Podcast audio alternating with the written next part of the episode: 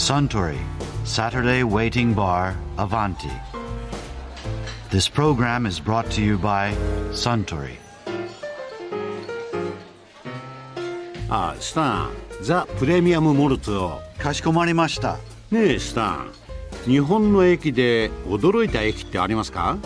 これはアメリカにはないって思った駅とかそうですね。大分の湯布院駅ですかね。うんホームに足湯があったのには驚きました。なるほど湯布院といえば温泉の町まあそれにちなんでの足湯なんでしょうねでも足湯に浸かりながら列車を眺めるというのもこりゃなかなかいいものだったでしょ残念ながら私は時間がなくて疲れなかったんですよう。はあそれは残念 では次回こそはぜひはい。あと私は行ったことがないのですが、理髪店が併設されてる駅があるそうですね。うん。鳥取の稲葉社駅ですね。駅舎が理髪店となっていてお客さんが来ると髪を切る手を止めて切符を販売してくれるそうですよ。面白いですね。切符を買いに行ってみたくなりますよね。あそうそう。駅のお話といえば先日アバンティへいらしていた元早稲田大学鉄道研究会会長の浅海淳さんがこんなお話もされていましたね。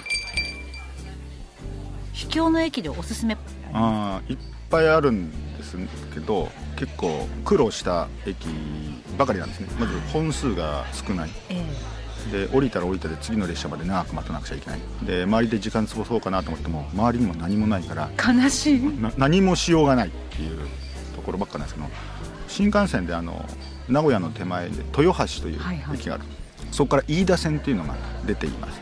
天竜川沿いに沿って、えー。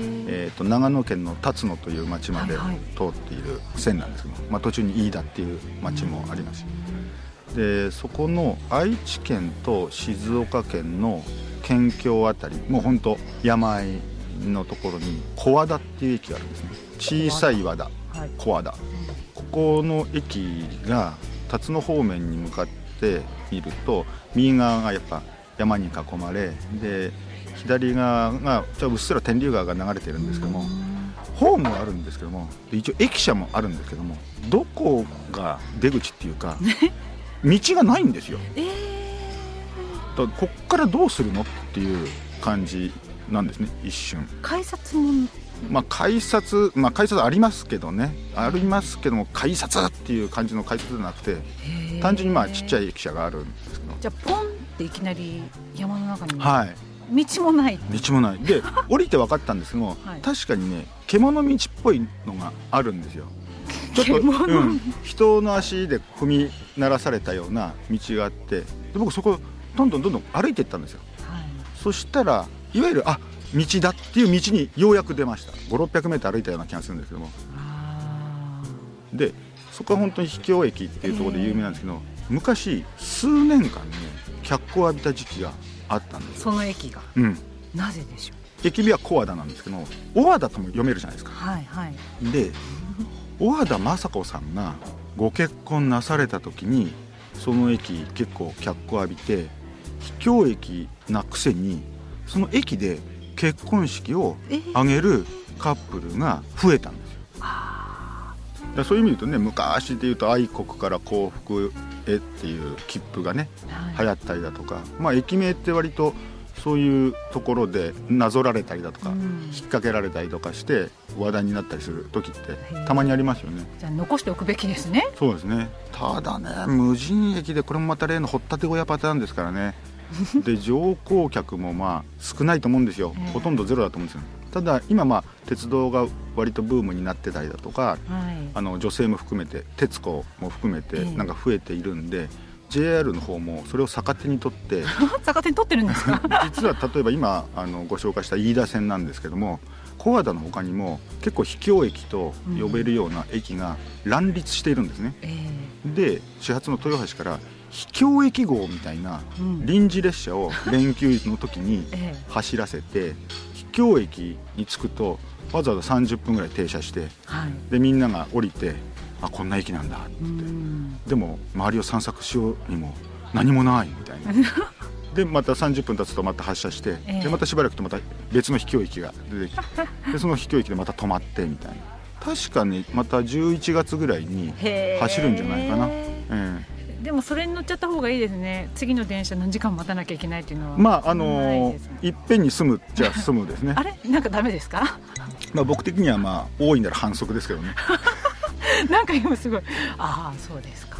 でも一般の方々がそういう秘境駅をある種手軽に楽しめるために企画された列車であると思うんですからね例えば本当に秘境駅目的っていうか修行僧みたいな気持ち以外にですねえおすすめでもうすっごい秘境駅で大変な思いしたけどそこに行ったらすごい温泉があってとか。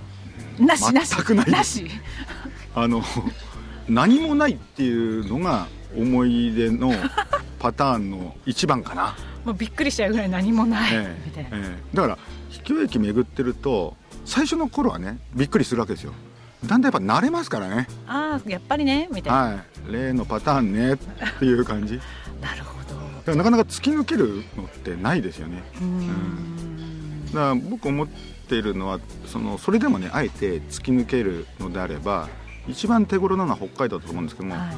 北海道も秘境駅って呼ばれる駅がいっぱいあるんですけどそうですね。でも多分お天気が良くって、まあ、割と暖かい日にね その秘境駅を降りてるっていうことをイメージしてるでしょ、そんな感じです。例えば真冬で雪が降ってる日にそういう駅に降り立つとさらにあの修行騒動は 高まるような気がしますよね。そうですね。何にもない時よりもこんな寒い思いして待ったんだとかね、そうでもそもそもね乗降客っていうか利用客が多分ほとんど皆無でしょうからそうするとホームも雪に埋もれちゃってる可能性が高いわけですよ。間違えばちょっと命の危険どうが。どうやって降りるんだみたいなね、えーで車掌さんもこんな駅降りるわけないだろうって思うと思うんだよね。ストーブもない。えーないですよね。ないです駅舎もない。駅舎もない。ない。え。だホーム線路以上。でそこには雪。えー雪だるまになっちゃいますね。次の電車来るまで何時間も待って。だから降りようとすると多分車掌さんが「大丈夫ですか?」とか「本当に降りるんですか?」って多分絶対聞くんじゃないかなって思いますね、えー。何回かそれは経験しましたけどね学生時代。あ本当にお兄ちゃん降りるの？みたいな。降りますみたいな。ー そっか何もないのを求めに行かなきゃいけないんですね。ついこうなんかを求めちゃうのは邪道ですね。まあまあそれは人の好みですから別に強要するつもりなんですけど。でも意外に何もないっていうことを見る機会ってないじゃないですか。都会にいるとね、うん、だからすごいね逆にね新鮮っていうかね本当ね心洗われるというとまあちょっと大げさかもしれませんけどそうですよ。確かにそうですね。きょとんとすることあんまりないですうんない。もんね、ここは何？私は誰？みたいな。すごい旅ができるもんですね。